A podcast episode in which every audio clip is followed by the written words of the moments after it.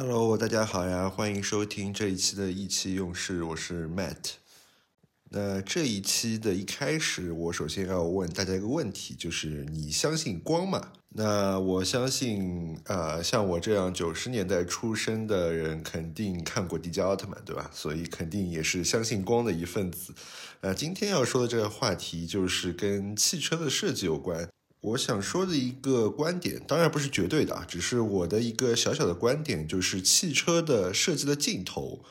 很可能有一个侧面，就是对光的运用。那我们首先聊一下，就是美国汽车的一个造型设计的一个黄金年代，哎就是在一九五零年到一九六零年左右的五五十到六十年代。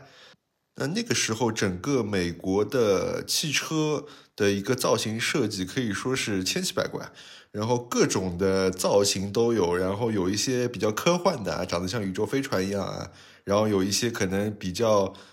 流线型的、比较优雅的那些汽车设计。就那个时代的，因为不会考虑到风阻的问题，所以基本上都是怎么好看、怎么神奇怎么来。其实从那个年代开始，整个美国、欧洲的一个汽车设计，其实都会走向一个比较追求这个造型美观的这样子一个方向。就这也是为什么我们现在的这个时代，我们回望过去去看那些比较早前的一些汽车，我们会感受到一种与众不同的这种魅力，对吧？那也有很多人会追随这一种老爷车的文化。那我们在现在回过头来看现在的一些汽车造型的设计，其实相较来说，整个一个造型上花样其实并没有那么多了。那当然就是像呃法拉利啊、兰博基尼说，或者说是一些更小众的品牌啊，像呃科尼赛格，那他们的造型还是千奇百怪的。但是整体来说，整个民用车的市场来说，它的造型更加统一了。这其中当然是有一些是出于空气动力学的考虑，对吧？因为这个现在车需要满足更好的空气动力学来平衡这个油耗。那另外，其实也因为有一个因素是在那个时候更老的时候，其实这种汽车的工具性属性会更加的强烈。那我们如果回望手机的设计历史的话，在功能机时代。那我们可以看到诺基亚那些千奇百怪的，比如说旋盖的手机、树叶一样的手机，包括很多厂商都会出非常多不同造型的手机的样子，因为在功能性上没有那么多的扩展，那更多的是在造型上能够吸引到用户。那汽车也是一样，在原来更追求一个代步属性的一个工具性上面，一个品牌的汽车想要吸引更多的用户，那都就需要把它自己这个造型弄得比较花一点。对吧？这样才会有用户更加钟情于我自己的汽车。但是在造型上达到了某一定程度的时候，我们发现很多厂商开始往对光的设计上去走。那比较知名的一个例子就是我们知道的奥迪，对吧？也被很多人称为灯厂。那它在整个灯光的设计运用上，基本上都是比较领先的。那包括我们现在比较习以为常的这种流水转向灯。呃，一开始都是用奥迪首先运用的，然后下放到大众，然后包括很多其他厂商去模拟。那再包括像是前大灯的这种矩阵灯光，就是可以在和对面车辆交汇的时候避开对面车辆的这个视线。再到如果说汽车内部的话，那包括一些小的氛围灯也好啊，就指示灯也好，在近些年来基本上都是一个非常热门的一个设计趋势。那我们再举两个比较近的一个例子，一个就是像大众现在的一个电动车 ID 系列上面，它其实在前大灯用了一个非常瞩目的一个 logo 的那个设计。那我们如果在晚上你看到路上有一辆大众的 ID 四或者 ID 六，那你会看到它前面的一长条的一个灯带连着自己一个大众的一个全世界人民熟知的一个 logo，那你会发现在网上非常的跳，就你会一下子就被它吸引到。那包括在内部，它其实在整个仪表台的上面有一条非常长的一个灯带。那这个灯带它是会根据你的一个内部的使用状况，然后进行点亮的。比如你的车左转向，那这个灯带就会从右往左慢慢点亮，然后告知你现在你正在左转。那比如说你现在正在用车载蓝牙跟某个人通话，那这个灯带的中心点就会点亮，然后慢慢向外扩散，有一种动态这种语音的感觉。那也是非常好看的。那包括你打开车门的时候，那地面上会投影出这个大众 ID 的这样子一个 logo，我们叫它迎宾灯啊，在晚上也是比较炫酷的。那再说一家新势力的车厂就是高和，那它的整个技术也是非常的聚焦在光上面，一个就是在前大灯下面像素点一样的屏幕，那它会根据你车辆的行驶状态，然后点亮打出不同的标志来提醒行人。或者说告知行人你现在我们这个车的状态是怎么样子，那你是否可以通过啊？那或者展示一些车主今天的心情都是可以的。那另外一个也是它的一个投影技术，可以在车前方投影出像横道线啊或者一些标识，那来做一些道路交通的引导。那我们回望这个现在的这个设计的一个风潮，那你可以看到在这个灯的设计上，大家都花了很多的心思。那它本质其实是在于汽车除了行驶的属性以外，它其他和用户交互的功能或者说场景可能性变得越来越多了。那在这个情况下，其实单单的造型已经满足不了这个汽车设计的一个和用户之间的关系了。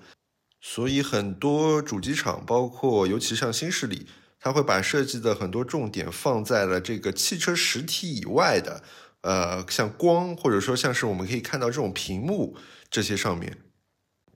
那我们如果比较深入的从另外一个角度去看的话，为什么我会说这个光的设计是汽车设计一个镜头或者说非常重要的一部分？就是因为人类对光的这个追求啊是非常的本质的，或者说是非常的底层的。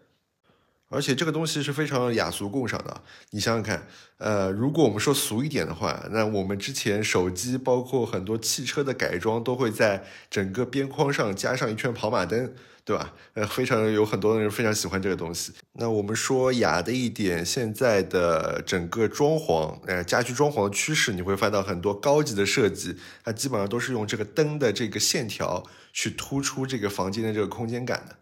说到这个，就不得不提一下这个建筑这件事情啊，就是说建筑这个东西，它的整个时间跨度其实是会更加长，相较于一个汽车产品来说，那它对于整个人类的影响也会相较于单一的这个工业的汽车产品来说会更加的强一点。那这个东西就更能反映人的本质的一些东西。那我们看到我们现在非常追随的这个安藤忠雄的整个建筑，它基本上就是以光作为一个起点。然后去构建整个建筑，它本身的个人的建筑符号就是我们非常熟知的清水混凝土，对吧？那它整个造型上，呃，建筑的造型上，并不会给你说非常大的这种惊喜或者说惊讶的感觉，但是它对整个光的运用，让整个室内的空间，包括室外的感受，都会让人更加有一种庄严感。包括我们非常熟悉的华裔建筑师贝聿铭老先生。也有一句名言叫“让光来做设计”。呃，我之前有看到过一个非常有名的建筑师路易斯康，应该说建筑大师吧，他的一个代表作，呃，萨尔克生物研究所。那他的整个一个设计，我非常建议大家去看一下那一张非常有名的两个楼之间阳光照耀下来那张图，就真的会让你觉得，在这个世界上，可能光才是人类最本质的一个追求吧。那我们说了这么多这个直接的光的设计，那我并不是说整个汽车造型之后就会变得非常的同质化，因为汽车造型的设计在这个时代其实也是一种对光的一个间接的一个设计。为什么这么说呢？就是要从这个时代对汽车审美的一种非常有趣的一个变化来看。就这个时代的整个汽车审美，其实不仅仅是这一辆车它的一个造型是怎么样子，好看或者难看，而是它在整个真实世界中的一个环境映射，是不是具有一个视觉上的美感？